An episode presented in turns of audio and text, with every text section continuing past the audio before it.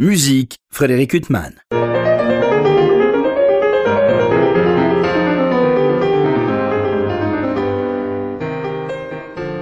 Bonjour, Frédéric Huttman au micro. J'ai le plaisir de vous retrouver pour un nouvel entretien. Aujourd'hui, j'ai l'immense plaisir de recevoir Jonathan Fournel. Bonjour. Bonjour.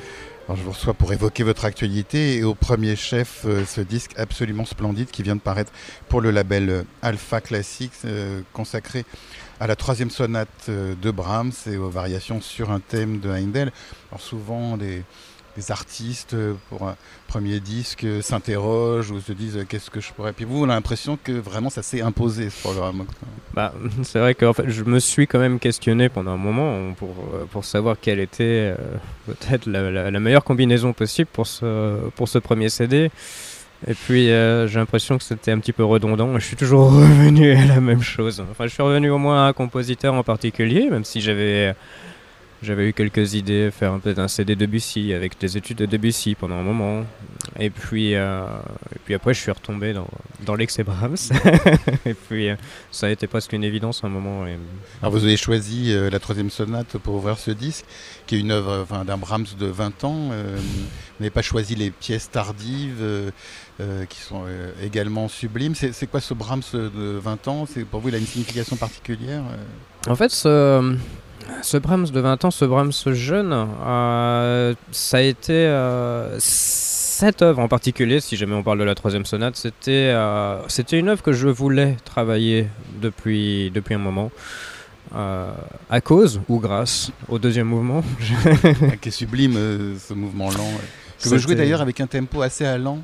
Enfin, C'était l'impression que ça te donne justement. J'essaie de, j'ai essayé de retrouver, à essayer d'avoir une ligne à l'intérieur, quelque chose qui était permettait de, de ne pas s'arrêter et de le rendre plus lourd que c'est pas lourd en plus pour un, pour un, deuxième moment aussi romantique qui exprime tellement l'amour. Euh, C'était pour essayer de redonner oui un peu un peu plus de lignes un peu à l'intérieur sans vouloir tomber un peu dans les mêmes dans les dans certains excès euh, que l'on peut avoir de temps en temps avec Brahms ou ou que de temps en temps on nous dit d'imiter, de, de, dire oui, bon, bah, Brahms, il faut imaginer, bon, Brahms, il était comme ça, donc il faut jouer comme ça, et il faut jouer un petit peu lourd et tout. Bon, bah, ça, bon, il y a plusieurs façons de le voir et de l'imaginer, surtout qu'un Brahms de 19-20 ans est. Oui, c'est pas l'image de Brahms qu'on a. C'est pas avec du la barbe, non, ouais. du tout. Et puis, euh, mais ce qui m'avait fasciné, moi, c'était. Euh, bah, j'avais passé. à c'était un, pendant, pendant un hiver, lorsque j'étais chez mes parents, j'avais déjà travaillé. à- J'avais dans, mes, dans les programmes de cette période les deux Rhapsody, les variations Paganini et les variations Handel. Les variations Handel que je, que je connais depuis assez, assez longtemps. Et euh, c'est vrai qu'au premier abord, on m'était même posé la question de faire un CD avec euh, les variations Handel, les variations Paganini, et puis d'autres variations au choix. Et, puis sur un thème de Schumann aussi. Une qui variation sur un thème de Schumann ou variation sur un thème original. Mais euh, ça faisait peut-être beaucoup de variations. ça faisait peut-être beaucoup de variations. Et puis je voulais enfin travailler une œuvre majeure qui n'était pas une suite de petites pièces comme les opus 118 ou, ou 116 ou 119. Vous voulez Je jouer voulais- ces opus? Non, j'aimerais bien. J'ai déjà la partition à la maison qui est posée sur le pupitre du piano pour les 117. Mais je recherchais euh, voilà, une forme une forme sonate, une, une plus grande forme, quelque chose euh, comme ça pour Brahms. Donc j'ai hésité pendant, entre la première et la troisième sonate. hein. Je me disais, bon, la première est pas mal non plus. hein. Et puis, Oui, oui, euh, elles sont, moins, elles sont moins aimées, moins jouées, mais elles sont très belles les deux premières. elles sont aussi. magnifiques aussi. Et, euh, et puis voilà, je me suis arrêté avec, euh, avec la troisième. J'adorais le deuxième mouvement, donc je connaissais bien le deuxième mouvement. Euh, j'avais oublié un détail, c'est vrai qu'elle est... j'avais oublié qu'elle faisait 40 minutes, hein. Les cinq mouvements. 5 mouvements, et puis, euh, puis je suis tombé dedans, et puis euh, ça, a été, ça a été un énorme plaisir en fait, même à travailler et à essayer de découvrir toutes ces couleurs, à essayer de faire sortir avec un piano, on a l'impression de se sentir un peu... un peu le roi du monde, euh, de, de pouvoir essayer de chercher ces sonorités et les faire jaillir d'un d'un piano qui, qui sonne comme un orchestre avec ce euh, type de, de musique. Oui, dans le texte qui accompagne euh, Ouais. ce disque où vous Bah, êtes interviewé, vous parlez de la recherche justement. euh, c'est quelque chose qui me fascine. Euh, c'est un travail qui me fascine en fait d'être devant le piano et, et puis comme il n'y a pas une solution pour euh, pour tout, mais qu'il y en a il y en a plusieurs. En fait, c'est génial d'essayer de savoir dans quelle direction on veut aller et comment Euh, et après, co- comment faire pour, pour, pour la réaliser Et bah, j'ai travaillé la troisième de Brahms, on a connu pire hein, quand même. C'est non, non, ça. Chercher la, la, signification, les, les... ah, signification, c'est difficile de dire ça parce que signification, il y en a, y en a aussi plusieurs, mais au moins euh, de donner, euh, d'essayer de trouver les, les- les différents caractères, les différents personnages et différents sentiments et, les caractériser euh, au mieux dans la manière d'un opéra, mais opéra, c'est peut-être pas forcément le, mot qui est le plus, euh, on va dire le plus évident, peut-être pour cette troisième sonate, mais en tout cas, euh, symphonie numéro 0, on va dire, un peu à la Bruckner qui avait fait, mais euh, une, symphonie qui a été écrite pour piano et, et pourquoi pas, il aurait pu très bien la transcrire pour orchestre après, ou ça aurait pu être un premier jet d'une symphonie.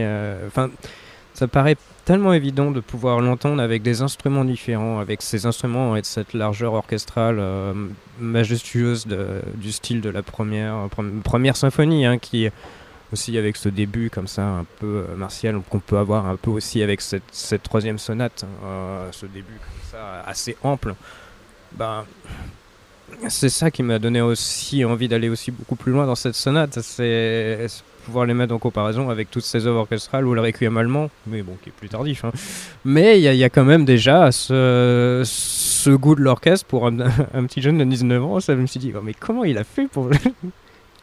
comment un, un jeune homme de cet âge-là, en comparaison avec moi quand j'avais le même âge, je- enfin, il faut pas comparer, c'est impossible à comparer. Mais d'ailleurs, euh, on peut peut-être regretter que Schoenberg, qui avait euh, justement orchestré le Quatuor Opus 25, euh, Ouais. pas orchestré cette euh, troisième sonate. Mais justement, vous dites dans le texte également qui accompagne ce disque, que vous, vous adorez l'orchestre, Jonathan Frangel. J'aime beaucoup.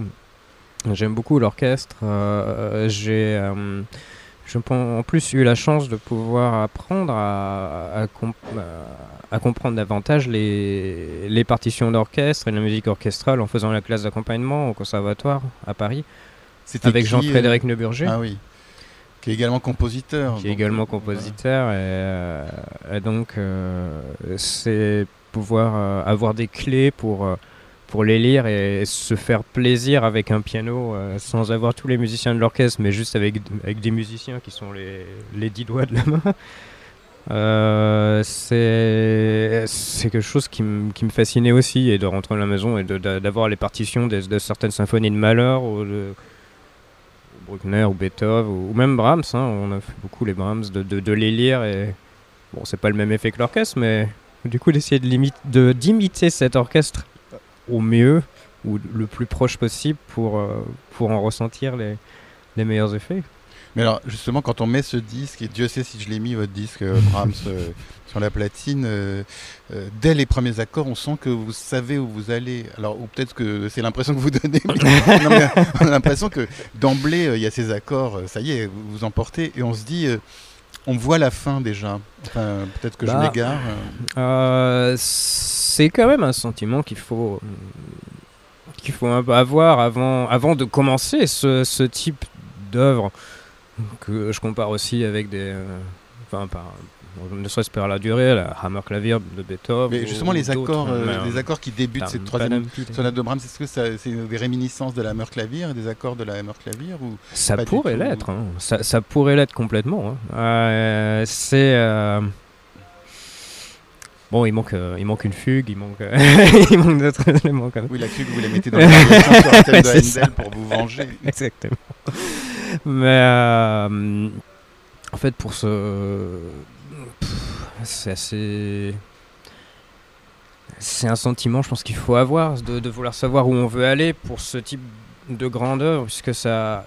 40 minutes, ça peut être très long, hein. sans savoir où on va. euh, être perdu pendant 40 minutes, ça.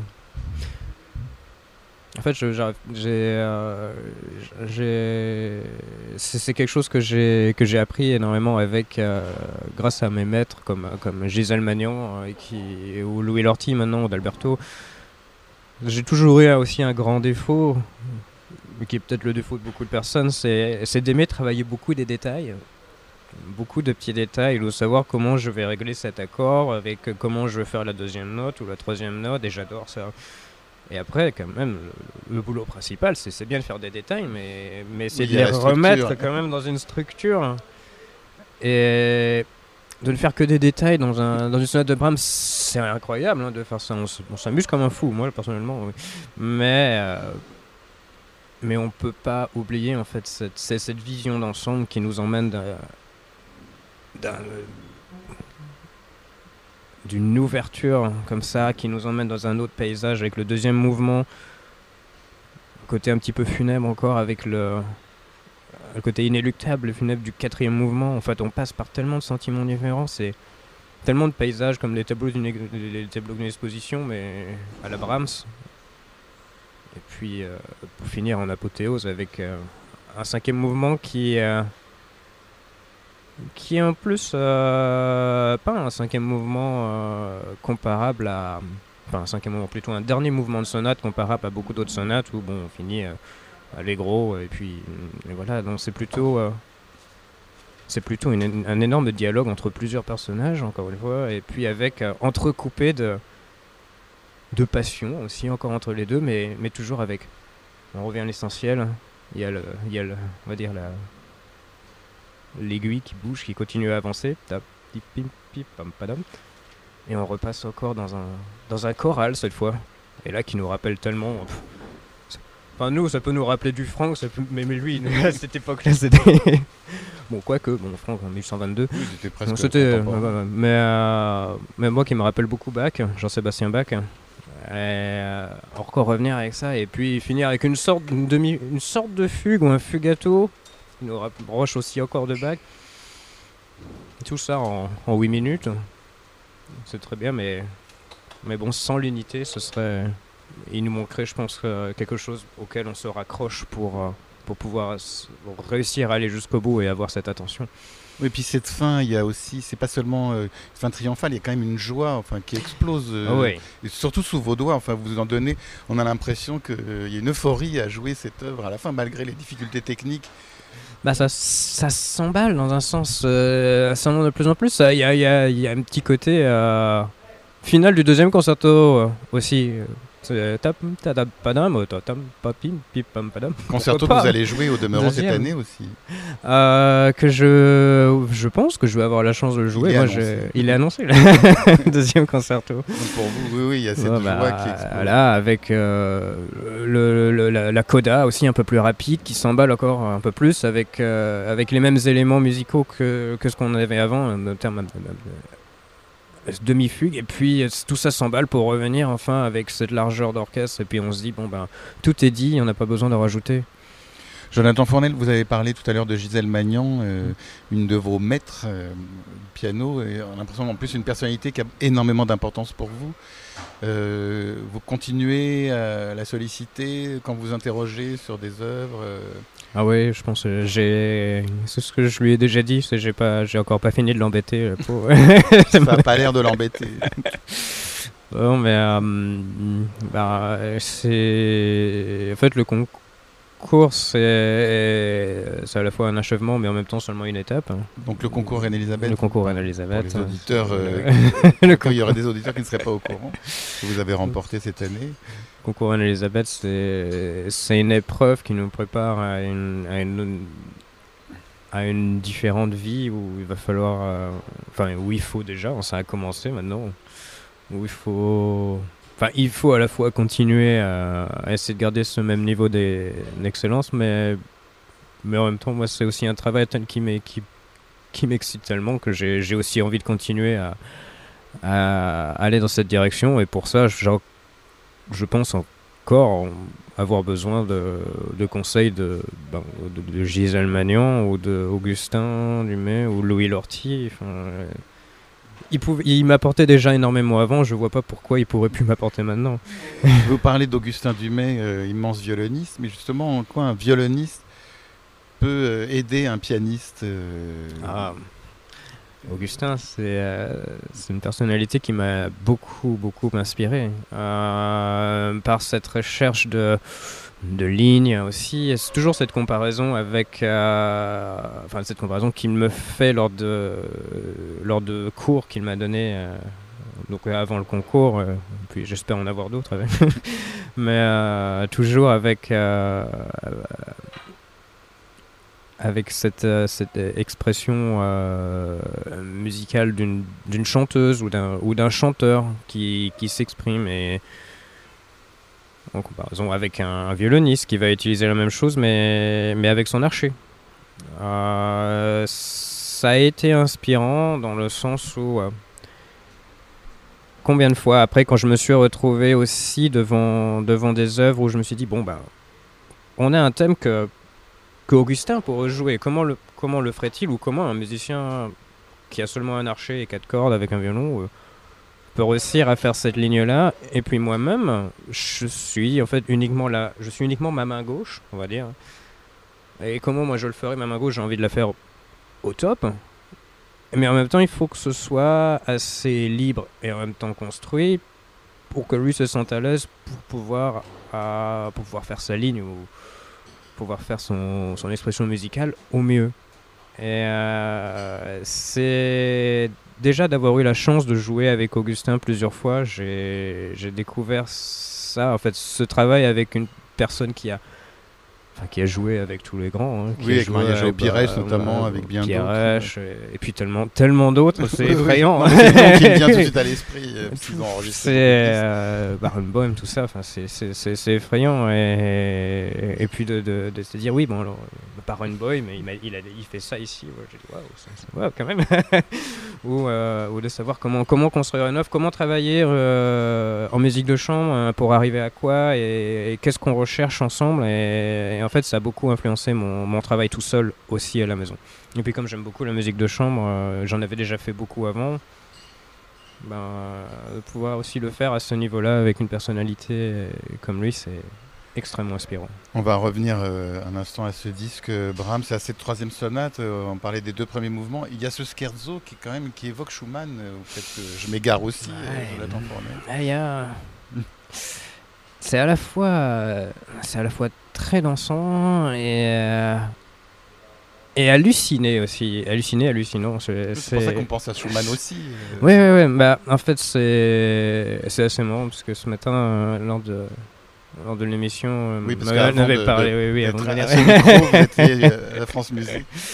En fait, on avait parlé de, de, certains personnages qui pouvaient être évoqués ou, dans, dans ou des, des, noms de personnages ou de caractères qu'on pouvait assimiler à certaines, certains thèmes, certains extraits musicaux. Et c'est vrai qu'on pourrait se rapprocher un petit peu d'Arlequin ou un petit ou un, personnage un petit peu un petit peu taquin, mais il y a, quand même un, un petit côté un peu plus un peu sombre quand même de ce, de ce personnage dans, dans ce troisième mouvement. Et puis euh, tout ça pour revenir un peu avec euh, peut-être Dieu le Père ou même Brahms lui-même, plus âgé, qui se regarde plus jeune dans ses, dans ses problèmes et dans, dans le trio pour essayer de le rassurer ou essayer de, lui donner des pistes pour euh, de noblesse pour continuer cette vie, mais, mais de retourner quand même encore dans ce, dans ce côté dansant. Mais il y a, y a, un petit côté peut-être un petit peu malaisant, mais ça, ça dépend des endroits.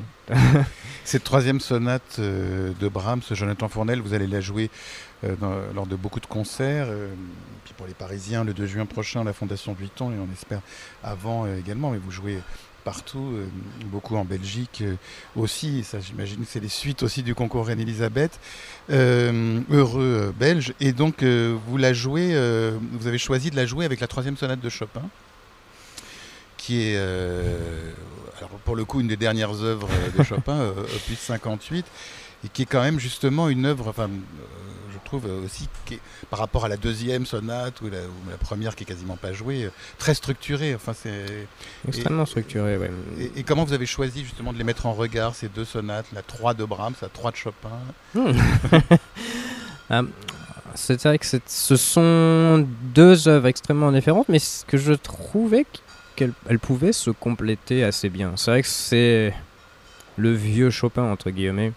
Le Chopin qui, euh, oui, quand qui on nous rappelle. À 39 ans, euh, on, est vieux. Euh, à mais, Mais avec tous, avec tous déjà ce, cette polyphonie euh, qui en plus a tellement évolué hein, lors, de, lors, de, sa courte vie malheureusement, mais qui se rapproche là du doigt dans, dans la troisième sonate de Chopin de, la sonate pour violoncelle, hein, un petit peu, euh, avec beaucoup de chromatisme, euh, beaucoup de... Oui, une, polyphonie assez, assez impressionnante, euh, avec tellement de, voix qui dialoguent, qui s'entremêlent entre elles. Et puis euh, quand même, il y a, quelque chose aussi d'un peu, d'un peu douloureux. Cette troisième sonate, en fait, j'ai commencé à la travailler assez tard. Je voulais travailler une sonate de, Chopin. On m'a dit fais la deuxième, et puis en fait, euh, j'ai travaillé la troisième. C'était euh, peut-être encore à cause d'un mouvement lent, à cause du troisième mouvement, que, qui me faisait penser à un poème où comme s'il y a un poème qui s'écrivait en fait devant nous euh, tout seul, euh, un poème improvisé qui qui nous propose quelque chose par endroit et qui et qui revient en fait avec euh, avec cette tonalité c'est mi majeur mi si sol fa mi si si si.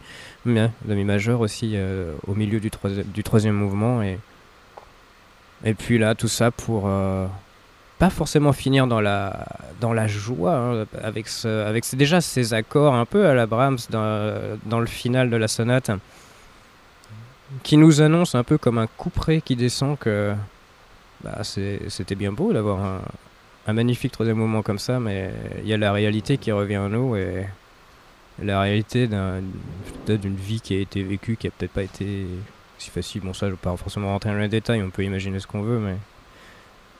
En fait, on a à la fois la jeunesse de Brahms qui a, qui a encore tout à découvrir, mais, mais tout est déjà là, et, et puis un Chopin qui, qui a eu cette évolution incroyable pour, pour finir avec un, un poème, j'ai envie de dire un poème pour cette sonate, un poème comme ça qui, qui illustre. Euh, tout son, toute cette évolution à travers les mazurkas, les nocturnes. On, a un peu tout qui est représenté. Et puis quand même un petit côté Brahms par moment. Bah, je pensais qu'il y avait quelque chose qui pouvait être mis en relation entre les deux. Alors sur ce disque euh, qui vient de paraître pour le label euh, Alpha Classique, l'œuvre euh, qui est mise en regard avec la troisième sonate de Brahms, c'est pas la troisième sonate de Chopin, c'est les variations et fugues sur un thème de Heindel. Alors là, on est dans un univers quand même très différent puisque la, troisième sonate, vous avez une forme, une structure très forte euh, avec ces cinq mouvements. Et là, euh, en quelques secondes, euh, vous livrez des sentiments totalement différents, avec un thème qui est un peu comme le thème des variations diabelli de Beethoven, enfin, qui, est un thème que, Brahms va transfigurer complètement. Ouais, avec cette, tonalité de si bémol majeur, comme ça, un petit peu plus pétillante, qui redonne un petit peu plus de un peu plus de sourire que, que, cette, euh, que la troisième sonate qui, qui peut être qui évoque beaucoup, beaucoup, beaucoup de douleur et qui, qui peut être assez, euh, assez lourde émotionnellement, imposante. Hein, et en fait, c'est aussi ce que je recherchais pour ce CD, d'avoir vraiment cette combinaison euh, assez différente entre ces deux œuvres, avec un thème de Handel qui rajoute un peu de joie, un petit peu de fraîcheur un peu plus de jeunesse peut-être, dans un sens. Euh, mais en même temps, avec euh, sous une forme de variation où il nous fait, il nous fait voyager, mais à travers tellement de choses incroyables et finir à la manière de, à la manière de Bach ou, euh, à la manière d'un, voilà, il nous fallait nous fallait une fugue pour finir, pour finir quelque chose comme ça. Moi, ça me rappelle un petit peu aussi les variations sur un thème de Bach de Reger, où euh, on a un magnifique thème de Jean-Sébastien Bach et puis euh, on finit par cette, fugue vraiment monstrueuse, ou au prélude qu'aura les fugues aussi de, euh, de Franck. Et aussi, on a l'impression que tout est dit. C'est, une fugue qui, est assez, je pense, assez similaire. C'est, c'est un prélude des fugues en Ré majeur de Jean-Sébastien Bach pour orgue, avec un thème assez, assez similaire. Mais on a, en fait, à travers toutes ces variations, on a comme s'il y avait quelque chose qui grandissait petit à petit et qui grandit et qui grandit pour arriver à quoi? Ce mariage de, oui, on peut dire ce mariage de de toutes ces choses qui ont été accumulées et, qui doivent juste s'exprimer. Et c'est là, et c'est le moment. Et puis on se fait plaisir, il y a beaucoup de notes. Et c'est... Mais voilà, c'est la dernière ligne droite, on va dire, avant d'arriver à la fin. J'adore les fugues hein, quand même. j'adore les fugues, j'ai été influencé peut-être par mon père qui était organiste. Donc euh, c'est... Oui, c'est une œuvre que j'aime énormément. J'avais commencé à apprendre avec, euh, avec Gisèle Magnan, justement, euh, qui m'avait suggéré d'apprendre ces variations lorsque j'avais 17-18 ans, parce que c'est aussi une œuvre qu'elle a enregistrée. Elle aime beaucoup Bach, j'ai l'impression. Elle aime beaucoup Jean-Sébastien Bach, elle aime beaucoup Beethoven, elle aime beaucoup Brahms. Donc, euh, elle a... c'est un des CD qu'elle avait enregistré il y a, dans les années 90, je crois. CD Brahms, justement, où il y avait les opus 118 et la variation Handel. Peut-être qu'il y avait autre chose, je me souviens plus. Mais il y avait déjà la variation Handel et elle m'a dit voilà, bah, à travers toutes ces variations, ça va prendre très longtemps. Au début, bon, un petit peu effrayant, elle m'a dit ça va prendre très longtemps de d'essayer de comprendre cette œuvre, mais euh, mais tu peux apprendre tellement à travers à travers toutes ces variations. Il y a beaucoup de travail, il va falloir régler au millimètre près chaque variation, comment tu veux les faire, et, euh, et ce travail euh, va te prendre toute la vie, mais il faut le faire avec les variations de Beethoven, les 32 variations de Beethoven et les variations Handel. Donc c'est comme ça que je me suis retrouvé à faire des variations Handel au début. Aussi, 32 variations en une de Beethoven. Euh, aussi, oui. Elles sont pas autant jouées que les Diabelli, mais c'est une œuvre extraordinaire, euh, un condensé en 10 minutes de, génie beethovenien. Et ça, vous les jouez aussi Je, je les avais jouées aussi. Ça fait partie des, des deux œuvres euh, qui qui m'ont qui m'ont accompagné pendant une grande période de ma vie. Mais alors justement, cet amour de Brahms, ce que je trouve beau, euh, c'est comme dans une histoire d'amour. Excusez-moi d'utiliser ce mot-là, mais c'est vrai qu'on a l'impression qu'il y a une histoire d'amour euh, entre la musique de Brahms et vous, euh, Jonathan Fournel. C'est né quand Ça naît comment Où on trouve un compositeur qui répond exactement à ce qu'on cherche dans la musique alors, c'est venu, ah, c'est venu comment Peut-être que vous en souvenez pas. Bah, je crois. La cristallisation.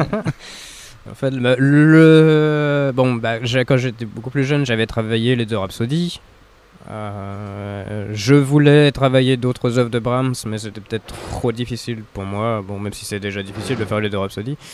Euh, mais une fois, quand j'étais encore étudiant en Allemagne, je sais plus, j'avais 13 ans, 14 ans, et il y avait euh, mon professeur de l'époque qui était Robert Leonardi, qui était arrivé une fois, j'étais en cours et, juste avant le cours, il me dit Il y a deux jours, j'ai entendu un jeune qui jouait les variations Paganini de Brahms, il avait 15 ans. Il dit Tu dois faire ça aussi avant tes 15 ans. Moi, je dis Oula, la Paganini, ça va dur. Il dit euh, Tu vas apprendre énormément euh, sur la, technique de Brahms et c'est ce genre d'œuvre qu'il faut travailler maintenant plutôt que de les faire à 28, 29, 30 ans ou, ou, plus tard où ça va être plus difficile peut-être euh, de comprendre et c'est ce genre de choses à travailler maintenant. Donc ça a été peut-être mon premier déclic Brahms. Des, premiers déclics vraiment, enfin en plus avec une œuvre importante. Ça, bon, ça a été un, énorme travail. C'est euh, premier livre déjà, après deuxième livre. Et après, ça a été Variation Handel, mais euh, entre les deux, ben, il fallait que je choisisse aussi un concerto. J'avais envie d'apprendre un concerto et là déjà j'avais découvert un enregistrement de Katchen où il jouait le premier concerto de Brahms. Justement, je voulais vous en parler, Julius Katchen, auquel on doit l'intégrale Brahms extraordinaire. Et donc, c'est ah, l'enregistrement avec Pierre Monteux, je crois. Euh, bah, il y en a plusieurs. Alors, ça, c'est celui avec l'Orchestre de Londres. Il y en a aussi un autre, je crois, je sais plus avec qui, euh, avec le Sud-Ouest Deutsche Orchestra. ouais, ouais, ouais, il a bien choisi ses Il a bien choisi, oui. oui. bah, ça, c'était. Oui, ça a été des déclics parce que j'avais déjà entendu des des Brahms sur d'autres personnes, mais ça ne m'avait ça n'avait peut-être pas attiré mon attention autant que lorsque j'ai découvert cet enregistrement de, de avec l'orchestre de Londres, où dès le début on dit waouh, ok, wow, c'est tellement puissant comme euh, émotionnellement, c'est passionné. Enfin, il y avait tout ce que tout ce que je voulais. Enfin, dans l'intérieur déjà du premier concerto de Brahms, et puis euh, et puis bon, on m'a suggéré d'écouter le deuxième. Et puis après, j'ai dit, bon, je vais travailler le deuxième. et puis comme ça, je garderai le premier pour un peu plus tard, mais j'ai eu du mal à choisir. Et puis j'ai commencé à travailler tranquillement le deuxième concerto, et voilà, jusqu'à aujourd'hui, je ne l'ai pas quitté. Et vous êtes d'ailleurs, dans Oui, les concerts, euh, vous êtes annoncé dans les deux concertos, enfin, pas le même concert, mais il y a des concerts, euh, Oui, vous allez jouer ouais. euh, tantôt le premier, tantôt le deuxième concerto, enfin c'est foisonnant, foisonnant heureusement cette saison de concerts, euh, après cette indigence euh, qu'on a eue ces derniers temps, euh, Ouais, ouais. Jonathan Fournel, et puis on vous entendra aussi en musique de chambre, alors avec Augustin Dumay, Marc Copé et Léa et Nino, je crois oui. à l'alto. Là, des œuvres, justement, des quatuors avec piano de Brahms, j'imagine, et de. Oui. Troisième quatuor de Brahms, c'est premier quatuor de Forêt. Bah, alors pour le coup, le troisième quatuor de Forêt, euh, bon même si j'ai Le commencé un premier quatuor de Fauré, vous voulez dire. Euh, premier quatuor de Forêt, c'est ça, c'est- une œuvre que j'ai que j'ai déjà eu la chance de jouer plusieurs fois, Qui est magnifique aussi. qui est somptueux. Avec aussi un mouvement lent euh, bouleversant. Ah ouais, mais le- en fait le pire c'est que il n'y a pas que le, y a pas que Ah le oui, mouvement oui. lent qui est le bouleversant aussi. Bon, mais bon, on peut dire ça aussi. Bref. Et puis le troisième quatuor de Brahms que je n'ai jamais joué. Une Euh, œuvre sombre. euh, qui est une aussi. œuvre euh, Moins jouée que le premier. moins jouée. qui est plus émouvante, enfin que je trouve plus émouvante. euh. La seule chose dont je me, euh, euh, une des choses que dont je me souvenais avant de commencer, c'était vraiment ce, ce- aussi ce mouvement lent avec ce solo de violoncelle euh, dès le début. euh, là, qui- vous aurez qui- Marc Copé, euh, Mm. qui lui aussi a une passion pour Brahms, Oui, oui, oui. Bah, la première fois qu'on avait joué ensemble, on avait fait trio de Brahms. Le premier trio de Brahms avec Augustin Dumay.